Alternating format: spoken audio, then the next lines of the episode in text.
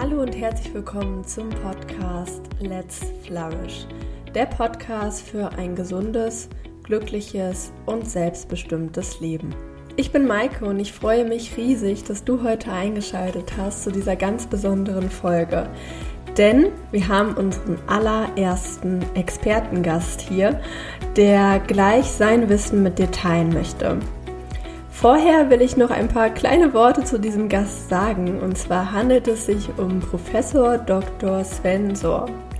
Sven und ich kennen uns schon seit über vier Jahren, um genau zu sein, seit Beginn meines Studiums. Denn Sven hat zur gleichen Zeit wie ich an der DHGS angefangen als Professor für Life Coaching und er hat mich das ganze Studium über begleitet als Mentor, als Coach, als Dozent und im letzten Jahr durfte ich mit ihm zusammen das Buch mit einem Lächeln 100 Übungen zur positiven Psychologie veröffentlichen. Und durch dieses gemeinsame Schreibprojekt haben wir uns nochmal viel besser kennengelernt freue mich wirklich sehr, dass Sven in den Podcast gekommen ist, um sein wertvolles Wissen zu teilen. Denn er hat nicht nur Psychologie studiert, sondern auch Philosophie und war viele, viele Jahre als Coach selbstständig tätig, bevor er in die Lehre ging, um andere Life-Coaches im Studiengang Life-Coaching zu begleiten. Sven hat in dem Interview erzählt, woher denn die positive Psychologie kommt, denn er kennt sich als Philosoph sehr, sehr gut mit der Geschichte der Psychologie generell, aber auch mit der positiven Psychologie aus. Und es war wirklich, wirklich spannend zu hören, dass die Wurzeln dieses Forschungszweigs bis tief in die Geschichte ranken. Mehr möchte ich aber gar nicht verraten, denn Sven wird es euch gleich selber erzählen. Außerdem werdet ihr erfahren, wie wir heute die positive Psychologie in ihrer Forschung und ihrer Praxis nutzen können für unser Leben, für unseren Alltag. Und Sven und ich haben auch kritisch darüber diskutiert, warum die positive Psychologie und auch die Coaching-Szene sich nicht nur auf das Individuum konzentrieren sollte, sondern auch gesellschaftliche Veränderungen anstoßen soll. Sven teilt mit uns spannende Erkenntnisse aus seiner Studie zum Thema Stressreduktion und Bergwandern und gibt uns am Ende einen Einblick darin, was seine größten Erkenntnisse aus vielen Jahren Forschung und Praxis sind, was Menschen wirklich glücklich macht. Also bleib dran, du kannst dich freuen auf ein wirklich spannendes Interview mit vielen Gedanken zum Anregen, mit viel, was du mitnehmen kannst. Und jetzt will ich dich nicht länger auf die Folter spannen, also lass uns direkt reinstarten mit dem Interview. Lieber Sven, ich freue mich sehr, dass du heute da bist, dass du die Zeit nimmst für dieses Podcast-Interview. Du bist mein erster Interviewgast und oh. das habe ich auch extra so gewählt, weil du ein ganz besonderer Gast für mich bist. Danke, dass du heute da bist. Gerne. Magst du dich einmal vorstellen? Wer bist du denn? Was machst du und wofür brennt dein Herz? Okay, also erstmal danke, dass ich hier sein darf und äh, freue mich sehr, auch dieses Podcast-Projekt zu unterstützen. Ja, wer bin ich nach äh, Richard Brecht? Äh, und wenn ja, wie viele? Also ich fange erstmal privat an. Ich bin natürlich wie jeder andere auch Mensch äh, und auch Mann und Vater. Das ist natürlich auch ganz wichtige Identitäten. Beruflich ähm, habe ich Philosophie und Psychologie studiert und innerhalb der Psychologie bewege ich mich ja in verschiedenen Rollen. Ne? Also Klar, die Rolle als Coach, als Dozent, aber auch Moderator, Mediator, Supervisor, Trainer und halt auch sehr gerne als Autor von mittlerweile 50 Büchern. Und aktuell ähm, bin ich, komme ich dazu selten, weil meine aktuelle berufliche Rolle ist ja, dass ich auch Professor an der Deutschen Hochschule für Gesundheit und Sport bin, für diesen Studiengang Life Coaching als Studiengangsleiter. Und das ist halt auch ein Fulltime-Job, wo äh, nicht so viel Zeit jetzt für viele andere Rollen, die ich früher als Selbstständiger mehr hatte, so bleibt. Wenn du mich fragst, wofür mein Herz brennt, das ähm, finde ich eine sehr schöne Frage, dann kann ich sagen, ähm, mir macht meine Berufung sehr viel Freude und äh, besonders auch die Begleitung von Studierenden, aber auch das Schreiben so mal mehr im Außen, mal mehr im Innen. Und ansonsten brennt mein Herz am meisten für meine Kinder, kann ich ehrlich sagen. Genau die auch gute Lehrer sind, auch äh, für das, was wir hier reflektieren gemeinsam. Wunderbar. Danke dir. Also ich habe dich ja auch kennengelernt im Studium und als einen sehr, sehr vielfältigen Menschen. Du hast, wie du schon gesagt hast, Psychologie studiert, aber auch Philosophie. Gleichzeitig bist du Coach Und meine nächste Frage an dich wäre, wie hängen für dich diese Themen zusammen? Also warum all das? Ja, ich glaube, unsere Welt ist ja sehr komplex und deswegen hat es mich schon früh immer sehr in das Interdisziplinäre, an dieses Ganzheitliche, äh, hat mich angezogen. Ähm, mir wurde früh gesagt, also wenn man an der Hochschule irgendwas machen will, dann sollte man hochspezialisiert nur noch das und nichts anderes mehr machen. Das war mit ein Grund, warum ich dann gesagt habe, Hochschule ist dann, glaube ich, nichts für mich. Wobei halt diese Fachhochschulen, die angewandt orientierten, da halt äh, eine große Breite auch bieten. Und das ist dann wiederum etwas, was ich sehr sinnvoll erachte und gerade mit den Dingen, die ich studiert habe, das ist vielleicht auch eine ganz interessante Geschichte. Ich habe ja eigentlich äh, mit Psychologie angefangen nach einer kaufmännischen Lehre, weil ich so mir Fragen gestellt habe, wie gehen die Menschen miteinander um? Ich wollte das besser verstehen. War dann auch äh, mit Psychologie ganz glücklich, obwohl das, äh, werden wir vielleicht nachher noch kommen, ja in ihrer Tradition sehr einseitig ist, auch sehr theoretisch, sehr statistisch. Also die Arbeit mit den Menschen, äh, da braucht man sehr viel Geduld im Studium, bis man da rankommt, bis man so spannende Dinge wie Gesprächsführung, Empathie und sowas reflektiert.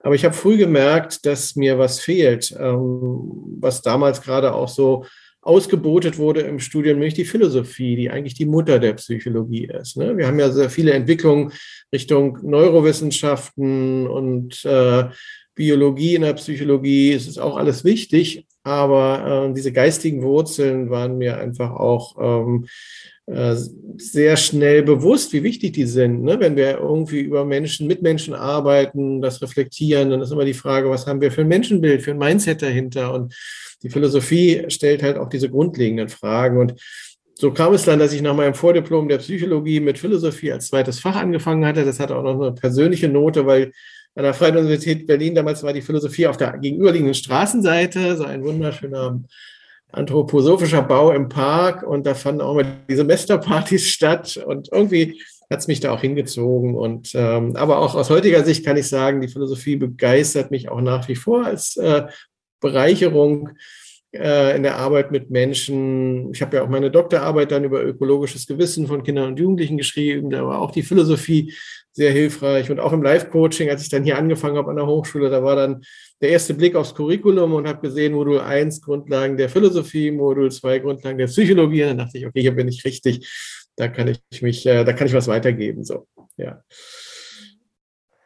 Wunderbar. Also ich habe damals auch äh, das erste Modul im Studium Philosophie mit dir als sehr, sehr bereichernd erlebt und äh, fand es auch so spannend, mal so den Blick darauf zu werfen, was für ein Wissen Menschen einfach schon vor Tausenden von Jahren hatten, worüber wir ja heute ähm, sehr viel forschen und sehr viel reden, dass es dort Menschen gab, die damals schon Ideen hatten, die einfach zeitlos sind. Und da mhm. kann ich dich total verstehen. Das knüpft auch sehr gut an an meine nächste Frage. In diesem Podcast wird es ja viel um die positive Psychologie gehen, ähm, mhm. die ich ja durch dich kennenlernen durfte. Deswegen freue ich mich auch sehr, dass du heute hier bist. Und allgemein wird ja gesagt, die positive Psychologie ist so ein recht neuer Forschungszweig. Ähm, so seit 20 Jahren ungefähr gibt es die. Ähm, aber die Wurzeln liegen ja schon sehr, sehr viel tiefer. Und da wollte ich dich einfach mal fragen, ähm, woher kommt die positive Psychologie? Da hm. kennst du dich ja sehr gut aus. Ja, ja, wir können ja mal so im Zeitraffer eine kleine Zeitreise unternehmen, so rückwärts, wie du gesagt hast, angefangen. Ne? Die positive Psychologie als wissenschaftliche Disziplin ist ja erst um die Jahrtausendwende entstanden aus Amerika kommend durch Martin Seligmann. Ähm, da gibt es ja so diese Geburtsstunde 1998 in seiner berühmten Rede als Präsident der APA, dieser amerikanischen Psychologenvereinigung. Übrigens inspiriert auch durch seine Tochter, die ja irgendwann gesagt hat, warum bist du immer so griesgrämig? Ne? Dann hat er selber so einen persönlichen Paradigmenwechsel vollzogen. Früher hat er über erlernte Hilflosigkeit geforscht, dann über erlernten Optimismus. Ne? Und äh, das ist aber relativ jung. Das gibt es erst seit 20 Jahren und in Deutschland ähm, steckt das Ganze ja noch in Kinderschuhen. Wir sind ja eigentlich noch kürzer am Start. Ne? Also gerade jetzt hier auch mit unserem Masterprojekt im ersten in Deutschland, den wir hier an der DHGS haben, der ist ja erst im Herbst 2021 jetzt sozusagen in See gestochen und ähm, ich selber beschäftige mich eigentlich so seit 15 Jahren damit. Also ich habe dann 2006 auch so im Zuge dieser ersten Publikation, die es dann auch hier in Deutschland gab, ähm, auch mein eigenes Coaching-Institut so benannt, ne? Institut für Zukunftscoaching und positive Psychologie. Habe dann schon damals so erste kleine Bücher zu dem Thema geschrieben, auch positive Rhetorik zum Beispiel als Thema, positive Kommunikation. Aber ähm, wie gesagt, das ist historisch gesehen ähm, relativ jung und was mir ganz wichtig ist, einfach, und das steckt auch in deiner Frage drin, zu erkennen, dass das jetzt nicht irgendwie was völlig Neues ist, sondern ähm, ja, eine, eine Fokussierung auf etwas, was vielleicht zu kurz gekommen ist. Gerade im 20. Jahrhundert, äh, das ist ja so das klassische Jahrhundert der traditionellen Psychologie, angefangen von dem Geburtsdatum 1900 mit Sigmund Freud, als er diese Traumdeutung äh, äh, publiziert hat. Und dann hat die Psychologie ja auch so ihre eigene Dynamik entwickelt. Ne? Sie hat den Menschen dann eher so als ein von Freud triebhaftes Wesen gesehen oder vom Behaviorismus äh, sehr äh, außengesteuert, sage ich mal, als Reizreaktionswesen. Und es war dann die humanistische Psychologie im 20. Jahrhundert, die eigentlich auch uns als äh, ja, positives, konstruktiv gestaltendes Wesen anerkannt hat. Äh, und deswegen ja, liegen da natürlich auch viele Wurzeln der positiven Psychologie von Rogers, von Maslow, von vielen humanistischen äh, Forschern. Aber wenn man dann noch weiter zurückgeht, stellt man fest, äh, dass diese Fragen, um die es geht, eigentlich schon Jahrtausende alt sind. Ne? Und da ähm, komme ich dann auch, wenn ich diese Wurzeln zurückverfolge, sehr stark an zwei Disziplinen, die ähm, immer auch mitschwingen, wenn wir uns mit diesen Fragen beschäftigen, nämlich einerseits die Philosophie, sowohl die antike, aber auch die östliche, Taoismus, ne, waren auch Vorbilder von Rogers damals gewesen, geguckt haben, was, wie können wir uns als Mensch hilfreich verhalten, sodass unsere Umwelt aufblühen kann. Aber dann auch die Religionen mit ihren Werten, mit ihren Fragen, die sie gestellt haben, ne, gerade so die Sinnfragen des Lebens, woher kommen wir, woher gehen wir. Und wenn man sich anguckt, mit was beschäftigt sich die äh, positive Psychologie heute, dann sind das halt alles Themen, die halt auch in Richtung äh, Philosophie und Religion gehen. Ne? Also so Begriffe wie Demut, Dankbarkeit, Güte, Hoffnung, ähm, Geborgenheit, ähm, Vergebung, Weisheit. Ne? Das sind ja alles große Fragen. Und das Schöne ist, dass das halt auch alles Fragen sind, die in uns Menschen stecken und nicht nur sozusagen die ganzen Schattenseiten, mit denen wir und die auch wichtig sind, wie Ängste, Depressionen und Süchte. Aber mit denen haben sich die traditionelle Psychologie halt sehr lange auch beschäftigt und sehr ausgiebig. Und um den Menschen ganzheitlich gerecht zu werden, kann uns, glaube ich, gerade die Erinnerung an diese alten Disziplinen und Fragen helfen, äh, um einen Blick für die Zukunft auch, zu bekommen, der konstruktiv und förderlich ist für uns alle. Ja. Also eine sehr komplexe ja. Frage. Ich wollte jetzt äh, 2000 Jahre nicht mal eben so im Handstreich äh, ähm, ja. beschreiben, aber das sind für mich so die größeren Zusammenhänge, die mich eigentlich noch zusätzlich bestärken, dass es sinnvoll ist, was wir machen, weil es äh, um Fragen geht, die eigentlich alle Menschen auch beschäftigen. So. Ja.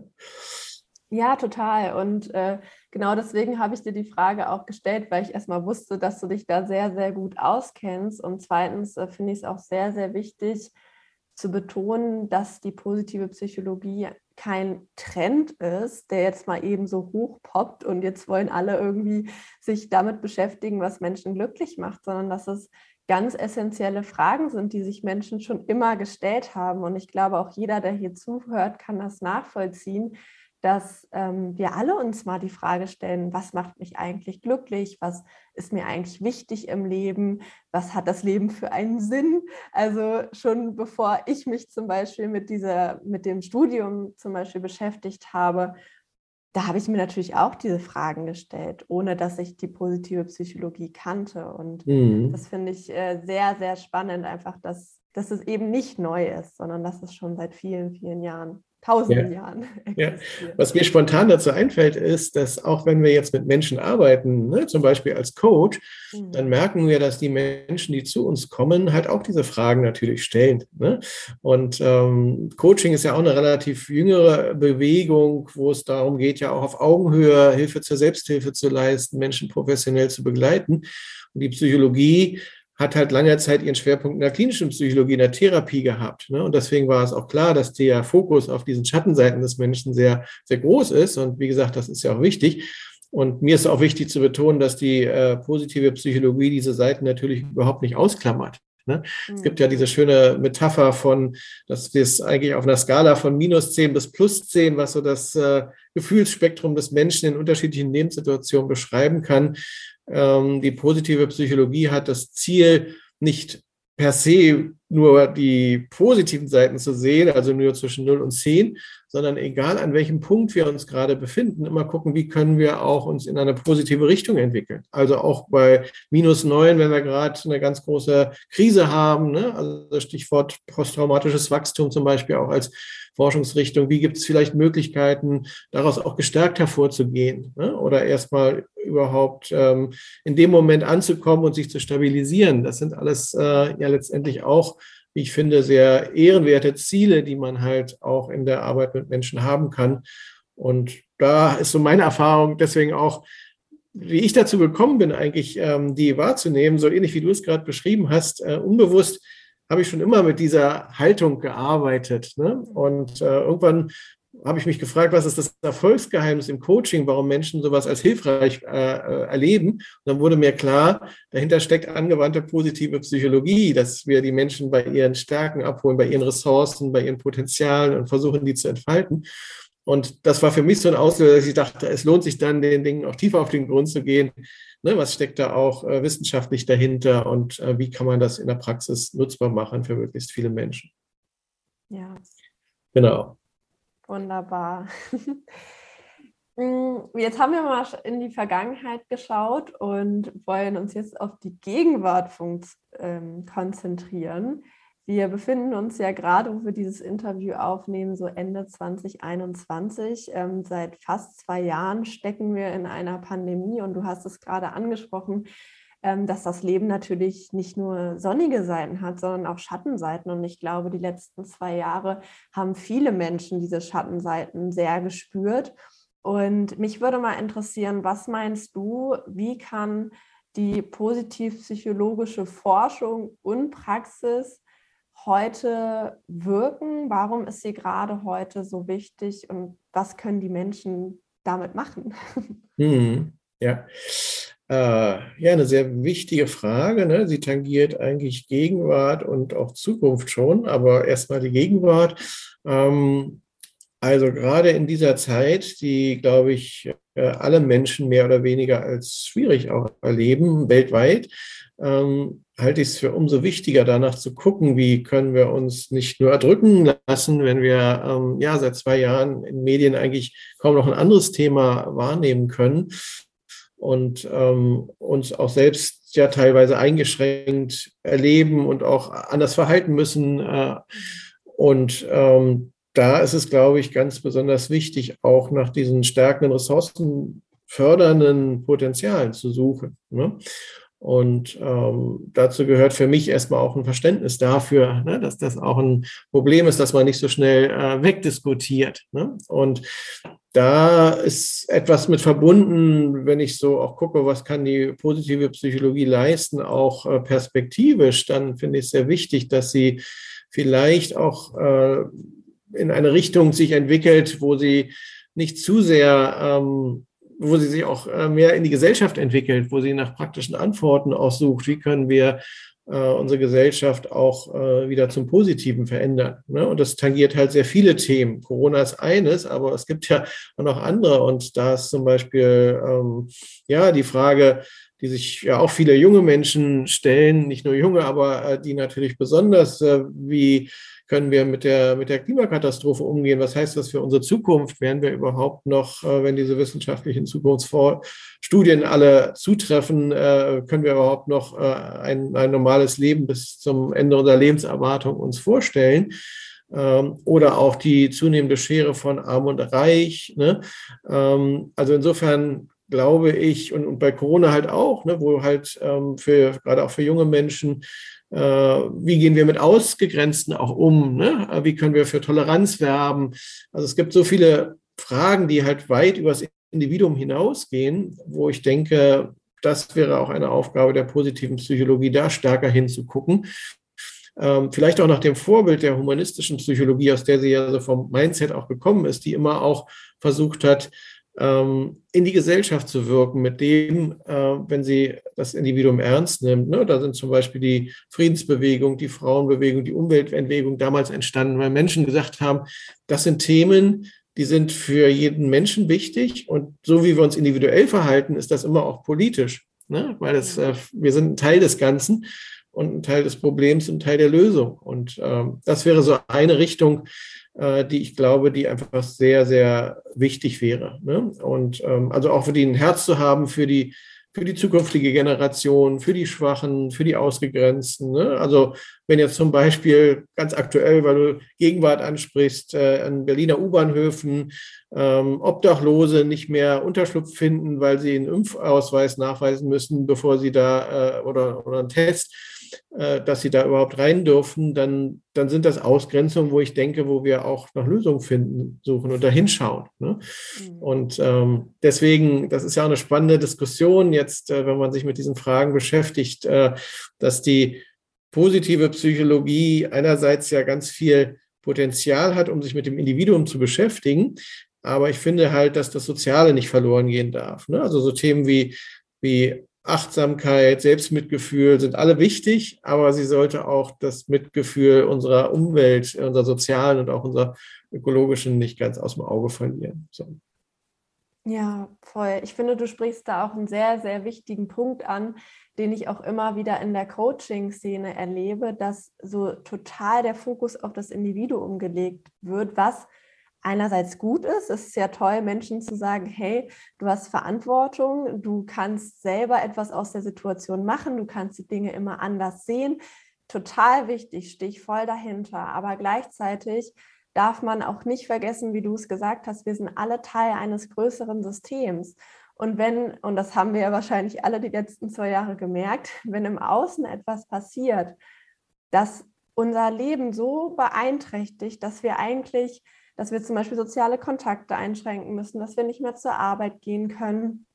Viele Menschen haben ja auch ihre Arbeit verloren, dass, dass das auch was mit uns macht und dass es da mhm. einfach nicht äh, die Lösung sein kann, zu sagen, hier äh, schreibt mal ein bisschen Dankbarkeitstagebuch und dann ist wieder alles gut, sondern dass sich auch im Außen Dinge ändern müssen. Und äh, Umweltschutz zum Beispiel ist ja auch ein so wichtiges Thema, aber ich sage auch immer, Leute, wenn unsere Erde brennt, ja, wenn wir Kriege führen um Ressourcen, um Land, um Wasser, wenn wir draußen eine äh, unfassbare Hitze haben zum Beispiel, dann, dann wird es einfach schwer. Es wird mhm. einfach schwer.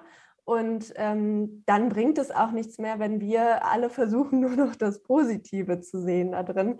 Deswegen finde ich das so wichtig, was du ansprichst, dass wir gesellschaftliche Verantwortung haben, jeder und dass wir halt auch das große Ganze sehen müssen und nicht nur mhm. das Individuum. Ja, also ich kann dir da voll zustimmen und mir ist nochmal wichtig zu betonen, dass dass beides wichtig ist. Ne? Also nicht das eine beides. gegeneinander ausspielen, sondern ähm, dieser Selbstverantwortung des Individuums, äh, das, was jeder Einzelne auch an Möglichkeiten hat, egal in was für einer Lebenssituation wir uns befinden, zu überlegen, was können wir vielleicht selber verändern, finde ich ganz wichtig. Und da ist auch etwas, wo ich voll dahinter stehe, wo ich sage, diese äh, positive Psychologie, die ja aus dem Amerikanischen kommt, wo dieser Geist ja des Individuums auch sehr sehr beschworen wird, ne? Ähm, diese, auch diese Begeisterungsfähigkeit, äh, dieser Pragmatismus, wir können was verändern, auch als Einzelne.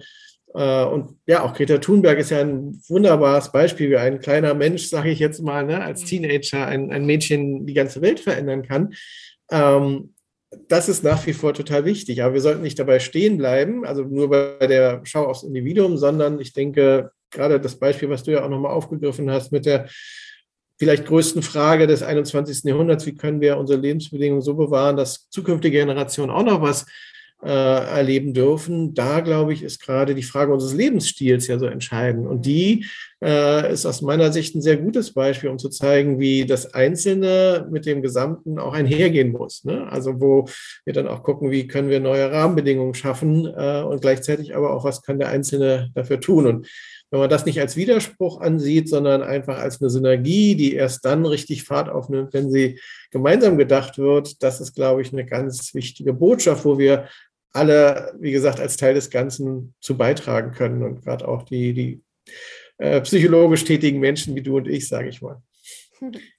Ja, total. Und ähm, ich will dazu auch noch ergänzen, dass ich es auch im Sinne der Selbstwirksamkeit immer total wichtig finde, Menschen auch dazu bestärken, dass sie etwas tun können, weil es so schnell passieren kann, dass man in so eine Ohnmacht fällt, in so, wow, diese Krise ist so riesig, ähm, mhm. ähm, egal welche Krise gerade ist, es gibt ja mehrere. Ähm, und die da oben, die müssen das regeln und ich kann nichts machen. Ähm, das, das ist gibt kein gutes Gefühl. Und yeah. ähm, da ist genau das total wichtig, auch zu sagen, hey, du kannst etwas machen, wir alle können mhm. etwas machen. Und das gibt uns dann ja auch unsere Kraft zurück und beeinflusst ja auch wieder das große System. Es hängt ja, ja alles zusammen. Also dafür vielleicht noch ein kurzes Beispiel aus der Forschung der, der, der positiven Psychologie, ein Forschungsprojekt, was ich selber die letzten zwei Jahre gestalten durfte, wenn es gerade, wenn wir das Beispiel Corona nehmen, ne? wie können wir äh, auch gut auf uns selber achten, wie können wir uns auch stärken im ganzheitlichen Sinne. Ich habe ja zusammen mit dem Toni Abatista, einem ehemaligen Life-Coaching-Studenten, dieses äh, Projekt äh, Stressreduktion durch Bergwandern initiiert, wo wir wirklich geguckt haben, ähm, wie können wir unser Wohlbefinden möglicherweise steigern, wenn wir ähm, in die Natur gehen, wenn wir wandern, äh, muss ja nicht immer gleich in Alpen sein, wenn man die nicht vor der Haustür hat. Hier in Hannover oder Berlin äh, im Wald oder, oder im Park ist auch schon, glaube ich, sehr schön. Und das sind ja auch Dinge, die wir ja zum Glück noch dürfen, ne? Ähm, nach draußen gehen. Und äh, was Besseres können wir uns gar nicht eigentlich antun. Äh, Bewegung, Natur, und das, was bei uns halt bei der zweijährigen Forschung rausgekommen ist, ist einfach auch, ja, sogar weltweit der erstmalige Nachweis, dass so Bergwandern nicht nur für den Moment wirkt, also für einen Tag oder für eine Wanderung, sondern wir haben ja über ein Jahr geguckt, Menschen, die regelmäßig wandern gehen, einmal im Quartal, was passiert mit denen? Und wir haben festgestellt, dass sie ähm, ja nicht nur körperlich ganz groß profitieren, dass der Blutdruck sinkt äh, äh, äh zum Beispiel, sondern dass sie auch psychisch in ganz vielen Variablen, die die positive Psychologie erforscht, wie Gelassenheit, wie Optimismus, wie Dankbarkeit, wie Ehrfurcht vielleicht auch vor der Natur und vor dem Leben ähm, wachsen können. Ne? Und das ist einfach, äh, ja, für mich ein schönes Beispiel für ähm, Forschung oder wo wir auch Botschaften dann auch in die Gesellschaft wieder geben können, was jeder Einzelne auch tun kann, um gut auf sich selbst zu achten. Und ähm, das führt natürlich auch in philosophischen Ebene, auf einer philosophischen Ebene zum anderen Mindset, dass man so ein bisschen Abstand bekommt von diesem ganzen Wahnsinn unserer Gegenwart, wo wir digitalisiert und technisiert und immer Overstress da irgendwie durch die Welt wandeln. Ne? Und da ein bisschen Abstand, Besinnung zu bekommen, um halt auch wieder so sich die großen Fragen zu stellen, ne? bis hin zur Frage nach dem Sinn des Ganzen. Das ist, äh, glaube ich, ähm, ja, total spannend, wenn wir durch unsere Aktivitäten dazu beitragen können, dass diese Fragen auch ähm, und, und, diese Lösungen auch für viele Menschen bewusst werden. So. Ja, voll. Genau. Danke für dieses tolle Beispiel. Jetzt habe ich richtig Lust rauszugehen. genau. Gehen, ja. Schön. Und was ich auch so spannend fand bei eurer Studie, es war ja wirklich nur in Anführungsstrichen einmal im Quartal, wie du gesagt ja. hast. Ne? Also das ist ja auch nicht irgendwie jeden Tag eine Stunde in den Bergen wandern, sondern mhm. eigentlich nur ein relativ kurzer Zeitraum im Vergleich zum Rest des Jahres und trotzdem hat es so viel bewirkt. Ja, und äh, was letzter Satz vielleicht noch dazu, was das Schönste für mich dann auch war, wir hatten ja Teilnehmer, die waren klassische großstadtgestresste Menschen. Ne? Mhm. Und die haben, äh, die haben Leute ausgewählt, die vor ihrem, vor unserer Studie noch nie eine Bergwanderung gemacht haben. Ne? Das war überhaupt nicht in deren Lebensstil verankert. Und äh, ganz viele Teilnehmerinnen waren so begeistert, haben gemerkt, wie gut ihnen das tut, dass sie äh, nicht nur ein Viertelmal im, im Quartal, also einmal im Quartal, so wie wir es halt jetzt von unserem Setting angedacht haben, so ganz dosiert, um sie nicht zu überfordern, sondern gesagt haben, das möchte ich mir äh, regelmäßig gönnen. Das kann ich ja öfters machen, dass ich mal in die Natur gehe und wieder wandern, also dass das ursprünglichste Verkehrsmittel entdecke, ne, wo ich äh, mhm. kein Hilfsgerät brauche und ähm, das ist für mich total spannend. Ne? Also, dass wenn man so einen Anstoß gibt, egal jetzt in welchem Setting, in einem Forschungsprojekt, im Coaching oder wo auch immer, dass Menschen auf einmal anfangen zu sagen, Mensch, das, das tut mir ja gut, das will ich mehr haben und das integriere ich in mein Leben. Ne? Und ja. ähm, das ist natürlich im Sinne der Nachhaltigkeit ein ganz großer Erfolg, finde ich. Ja, schön. Wow, total toll, total spannend. Ich kann ja, kann man eure Studie äh, so öffentlich ansehen? Gibt es da irgendwie so einen Link dazu oder so? Ja, also das können wir auch im Nachhinein nochmal liefern. Ne? Der, das ja. war ja eine Zusammenarbeit mit dem Deutschen Alpenverein. Die haben einen, einen äh, ausführlichen Forschungsbericht ausgegeben. Ich habe auch, wir haben auch Zusammenfassungen geschrieben. Da mhm. kann ich noch gerne nochmal was nachschicken. Ne? Also weil genau. mir geht es auch so, wenn ich sowas lese, wie du es spontan gesagt hast, ins, äh, inspiriert mich sofort rauszugehen und mich zu bewegen. Ne? Und das Bewegen ist halt auch im ganzheitlichen Sinne. Es bewegt uns nicht nur körperlich, sondern auch vom Geist her öffnet sich dann ja. eher weiter Himmel sozusagen. Total. Genau. Cool. Ich werde das unter dem Podcast verlinken für alle Leute, die das nochmal nachlesen wollen. Super. Sehr, sehr spannendes War jetzt gar nicht geplant, aber weil du mich so nachgefragt hast, dachte ich, ja, ist eigentlich auch ein schönes Beispiel, gerade in der jetzigen Situation mit Corona. Äh, ich glaube, es ist einer der besten Dinge, die wir tun können. So, ne? Ja. Für uns alle. Ja. Ich merke das auch immer, immer wieder, wenn ich hier in meinem Homeoffice sitze und den ganzen Tag auf dem Bildschirm starre und irgendwie das Gefühl habe, boah, es wächst mir alles über den Kopf und dann einmal, sei es nur eine halbe Stunde in die Natur zu gehen, oh, es tut wirklich, wirklich gut. Ja, Deswegen, ja. ja, schön. Danke für dieses Beispiel. Gerne. Dann würde ich gerne nochmal auf unser gemeinsames Buch eingehen. Wir haben ja im Juni 2021 das Buch mit einem Lächeln 100 Übungen zur positiven Psychologie veröffentlicht. Und die Idee für dieses Buch kam ja von dir. ähm, magst du mal erzählen, wie du darauf kamst, dieses Buch zu schreiben? Gerne. Also ich habe es auch zufällig hier liegen nochmal, ne? kann ich so in die Kamera halten. ja, nee, es ist ja auch eine spannende Geschichte. Tatsächlich war der Anfang, ähm, ich habe darüber auch ja nochmal nachgedacht, äh, der Punkt, als ich an der Hochschule begonnen habe zu sagen, okay, ich möchte jetzt noch mal, bin bereit, hier auch noch mal weg von meiner Selbstständigkeit in eine Institution zu gehen und jetzt hier zu wirken an dieser Hochschule. Und dann war das eine der ersten Fragen, die mir gestellt wurde, könnten Sie sich vorstellen, auch einen Master irgendwie einzurichten, ne? äh, zu konzipieren erstmal. Und ich habe natürlich sofort im Hinterkopf an die positive Psychologie gedacht und dachte dann, als die Hochschule gesagt hat, Mensch, das äh, könnten wir uns auch vorstellen, so ein Master wäre eine tolle Sache, habe ich überlegt, wie können wir das, äh, wie können wir dem Rückenwind verleihen? Ne? Und da ist natürlich eine Buchpublikation, die gerade auch den Anspruch hat, Theorie und Praxis zu verbinden, ähm, um überhaupt erstmal Menschen ähm, ja die Augen zu öffnen, was darunter alles äh, fallen kann, auch an, an spannenden Dingen, ähm, ein guter Gedanke. Und äh, also fand ich zumindest.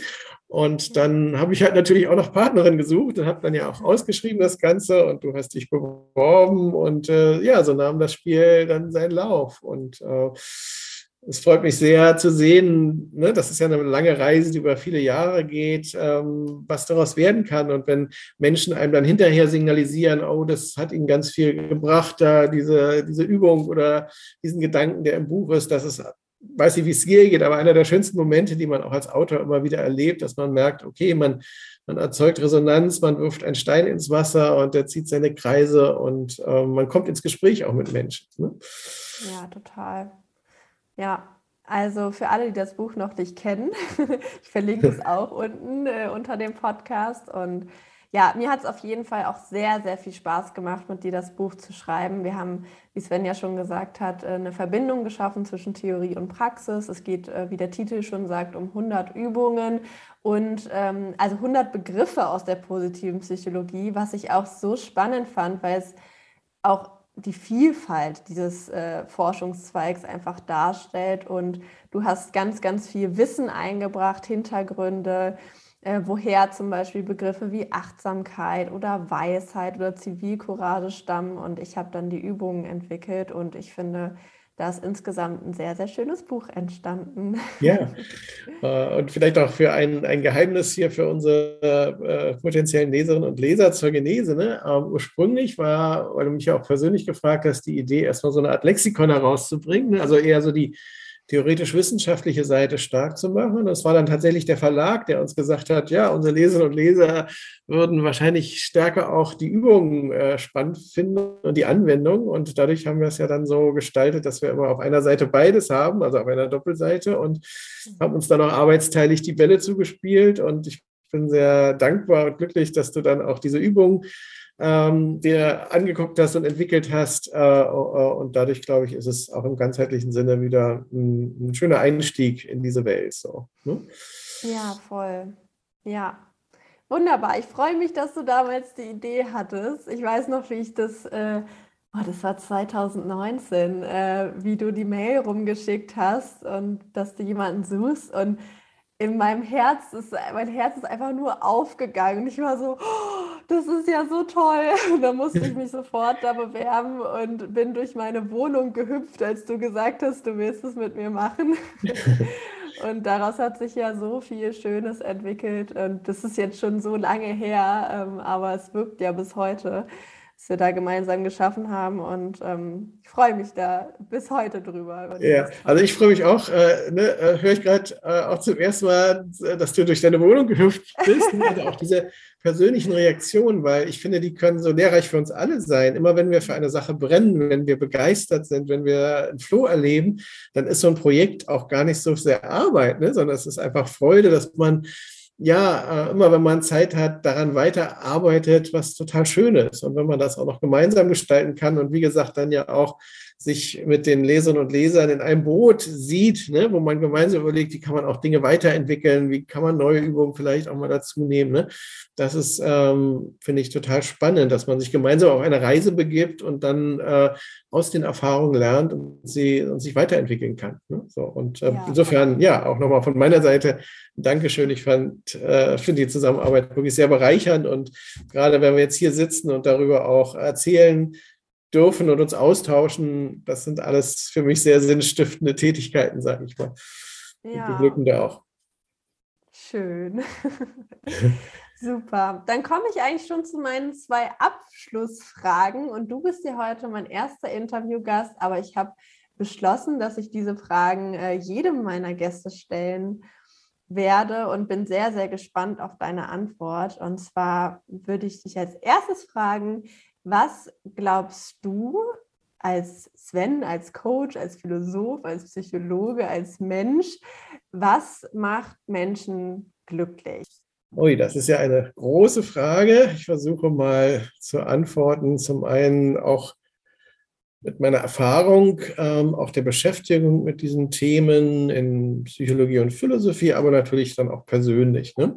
Also heutzutage gibt es ja ein riesiges Angebot an potenziellen Glücksquellen. Ne? Ähm, ja, so traditionell vielleicht so drei. Und die erste, wenn ich das äh, mal so nach dem olympischen Prinzip renken darf, Bronzemedaille, wo man aber schnell hinbekommt, hinkommt, dass das halt alleine nicht befriedigend ist, ist halt so, sind materielle Dinge. Ne? Mhm. Da gibt's ja dann, äh, ist nach wie vor in unserer Gesellschaft sehr weit verbreitet, ne? gerade schon mit Weihnachten jetzt zum Beispiel, ne? wieder ein unglaublicher Konsumwahnsinn, äh, sage ich mal. Und man hat aber festgestellt, dass äh, es gibt dieses berühmte Wohlstandsparadox, dass ab einem gewissen Wohlstand, der jetzt äh, weg ist vom, von einer, vom Existenzminimum, wo man das hat, was man zum Leben braucht, äh, Geld, Reichtum nicht glücklicher mehr macht, ne? sondern eher äh, das Gegenteil verursacht. Deswegen verschenke ich zum Beispiel zu Weihnachten auch gerne Zeit, ne? einfach mal äh, gemeinsam Spaziergang zu machen oder so oder einen schönen Abend äh, zum Essen sich auszutauschen. Ähm, also das kann schon mal nicht sein als, als Haupt, Hauptquelle. Ne? Wie gesagt, ein Minimum an Nicht-Misere vorausgesetzt. Und ähm, dann so eine andere Antwort, die sehr stark ist, das, das sinnliche Erleben. Darüber haben wir gerade gesprochen, Naturerfahrung. Ich glaube, das äh, teilen sehr viele Menschen, dass das durchaus auch glücklich machen kann. Und äh, ähm, die häufigste Antwort eigentlich, ähm, nicht nur in Deutschland, sondern ich glaube auch weltweit vielerorts, ist tatsächlich, sind soziale Beziehungen, ne? sind Menschen, ähm, Partner, Familie, Freunde, ähm, wo es halt auch ein, ein Geben und Nehmen gibt. Ähm, das sind natürlich auch für mich alles grundlegend wichtige ähm, Faktoren des Glückes. Aber ich würde noch eine zusätzliche Antwort geben wollen, weil natürlich, das sind alle, wenn wir das äh, Revue passieren lassen, dann stellt sich natürlich irgendwann die Frage, selbst gerade wenn wir das Leben als Ganzes betrachten, was bleibt vielleicht dann auch über den Tod hinaus, ne? weil wir wissen, die einzige Sicherheit in unserem Leben ist endlich. Und deswegen ist, glaube ich, eine tiefere Antwort, die dann vielleicht auch von dem Glück hinaus zur Sinnfrage führt, sind natürlich auch spirituelle Fragen. Ne? Also eine, äh, für mich ist die Geborgenheit im Glauben sehr wichtig und es bin damit nicht alleine, sozusagen, im doppelten Sinne übrigens. Ne? Also einerseits äh, nicht alleine, weil ich ähm, das Gefühl habe, das, was wir hier als kleine Erdbürger erleben in unserer kurzen Lebensspanne, ist nicht alles, was es zwischen Himmel und Erde gibt. Es gibt auch Dinge, die wir nicht sehen und die vielleicht auch existieren. Und ich bin auch weltweit nicht alleine, weil sehr viele Menschen, sechs von sieben Erdbürgern, haben in irgendeiner Form einen Glauben, der über dieses Leben auch hinausgeht. Ähm, in Deutschland vielleicht eher weniger. Ähm, und insofern glaube ich, ist das auch eine wichtige Antwort, wenn wir gucken, was gibt es für ähm, Glücksmomente. Und das Schöne ist ja, dass all diese Antworten ja auch nicht im Widerspruch zueinander stehen, sondern gerade das Leben reichhaltig machen, wenn wir alles zusammen äh, denken. Ne? Also Glück kann kann ähm, das Gefühl von Schokolade auf der Zunge gerade sein und es kann äh, sehen, wie die, wie die Kinder gedeihen und wachsen. Und es kann aber auch das Glücksgefühl sein, zu wissen, ähm, ja, ich, ich bin geborgen und ähm, ich kann angstfrei durch die Welt gehen und habe Vertrauen, ein Urvertrauen in, in die Welt und in die Schöpfung. Wow. Genau, das wäre meine Antwort darauf, wenn du mich jetzt dann auch persönlich noch fragst. Genau. Wunderschön. Genau. Richtig, richtig schöne Antwort. Und dann meine allerletzte Frage an dich. Wofür bist du heute dankbar? Also, da bin ich ja auch wieder gerne ganz gegenwärtig. Heute hier und in diesem Moment bin ich natürlich äh, dankbar, dass äh, ja, wir uns gerade, also das Gefühl habe, ich bin genau in diesem Moment meines Lebens am richtigen Ort zur richtigen Zeit, weil ich mich mit dir austauschen kann. Insofern bin ich dankbar für das gute Gespräch, für deinen Podcast, diese Reihe, die du uns äh, ähm, äh, eröffnest hier. Und ich fühle mich sehr geehrt, dass du mich hier auch als erstes ausgewählt hast. Und ich hoffe, es werden noch viele Menschen sich von dir gerne interviewen lassen und zu einem Gespräch einladen, weil ich finde, das ist eine unglaublich wichtige und wertvolle äh, Sache und ein, ein Forum, was möglichst viele Menschen, würde ich mir wünschen, erreicht und inspiriert. Und für mich persönlich ist genau das auch ein ganz tiefer Glücksmoment und auch ein Gefühl der Dankbarkeit, weil, ähm, wie gesagt, wenn man sich jetzt schon seit Jahrzehnten mit diesen ganzen Dingen beschäftigt und jetzt auch nicht mehr der Jüngste ist, sage ich mal, dann ist es ein total schönes Gefühl, auch so ein bisschen loslassen zu können und zu sagen, ne, so wie die Alten in der Muppets Show, ich gucke mir das jetzt mal an, was so die nachfolgende Generation damit macht. Äh, wie ich vorhin gesagt habe, diesen Stein, den man ins Wasser geworfen hat und so äh, entspannt zu beobachten, was daraus so sich entwickelt, das wäre auch für mich so eine ganz schöne Zukunftsvision. Und ich bin mir sicher, dass jeden Podcast, den du machst und den ich ansehen kann, in mir auch Glücksgefühle auslöst, weil ich denke, oh, sieh mal an, was da jetzt äh, ne, auch andere Menschen bewegt und wie wir vielleicht dazu beitragen können, dass mehr Menschen dann auch ja, glücklich und dankbar sind äh, für ihr Leben. Schön. Danke dir. Ich bin dankbar für dich und dankbar für dieses tolle Interview. Das war richtig schön.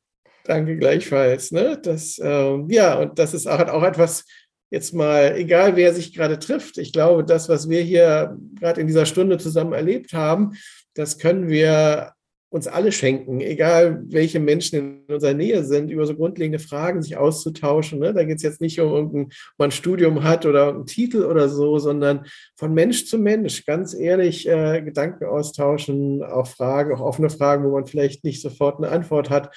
Ähm, ich finde, das ist eine Kultur, die wir wieder auch äh, viel stärker leben können. Und ähm, wenn wir dafür ein bisschen Vorbild sein können, dann, dann freut mich das natürlich, weil ich glaube, dass das können alle Menschen äh, für sich erleben, ohne dass sie dafür irgendwie Geld brauchen. Ne? Das ist ein Geschenk, ähm, was wir uns gegenseitig schenken können.